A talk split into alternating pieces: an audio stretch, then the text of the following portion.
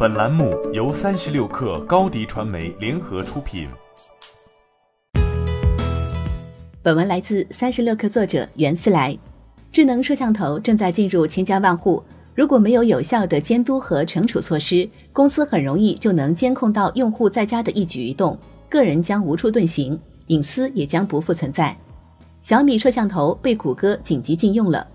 据报道，小米摄像头的用户连接到 Google Nest Hub，画面中却是一个陌生男人在椅子上打盹，还能看到其他家婴儿睡觉的静止图像，这让人毛骨悚然。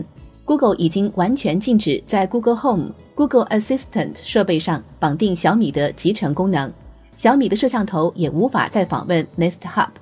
小米官方尚未做出回应。这个问题首先被一位用户爆出，他在阿里巴巴上购买了米家 1080P 的智能安全摄像头，可以绑定谷歌账户，连接到谷歌的智能显示设备 Google Nest Hub。这位用户声称他的摄像头和 Nest Hub 都是新买的。但还不清楚他绑定了多长时间，这些画面第一次出现是什么时候？现在尚不能排除恶作剧的可能，也可能只是用户无意间触碰到了测试图像。但显然，谷歌不愿意冒一点风险，毕竟这样的视频真的来自对另一个用户的实时监控，后果将会很严重。这也不是家用摄像头第一次爆出问题。根据报道，亚马逊旗下的摄像头公司 Ring 的团队可以不受限制访问拍摄的视频。而且此后，他们的问题不断，又被爆出泄露了三千六百七十二个用户的登录凭证，包括电子邮件、密码、时区以及特定 Ring 摄像头的名称，例如客厅或厨房。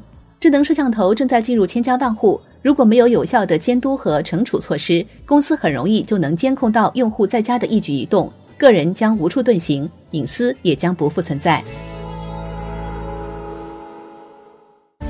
欢迎添加小小客微信。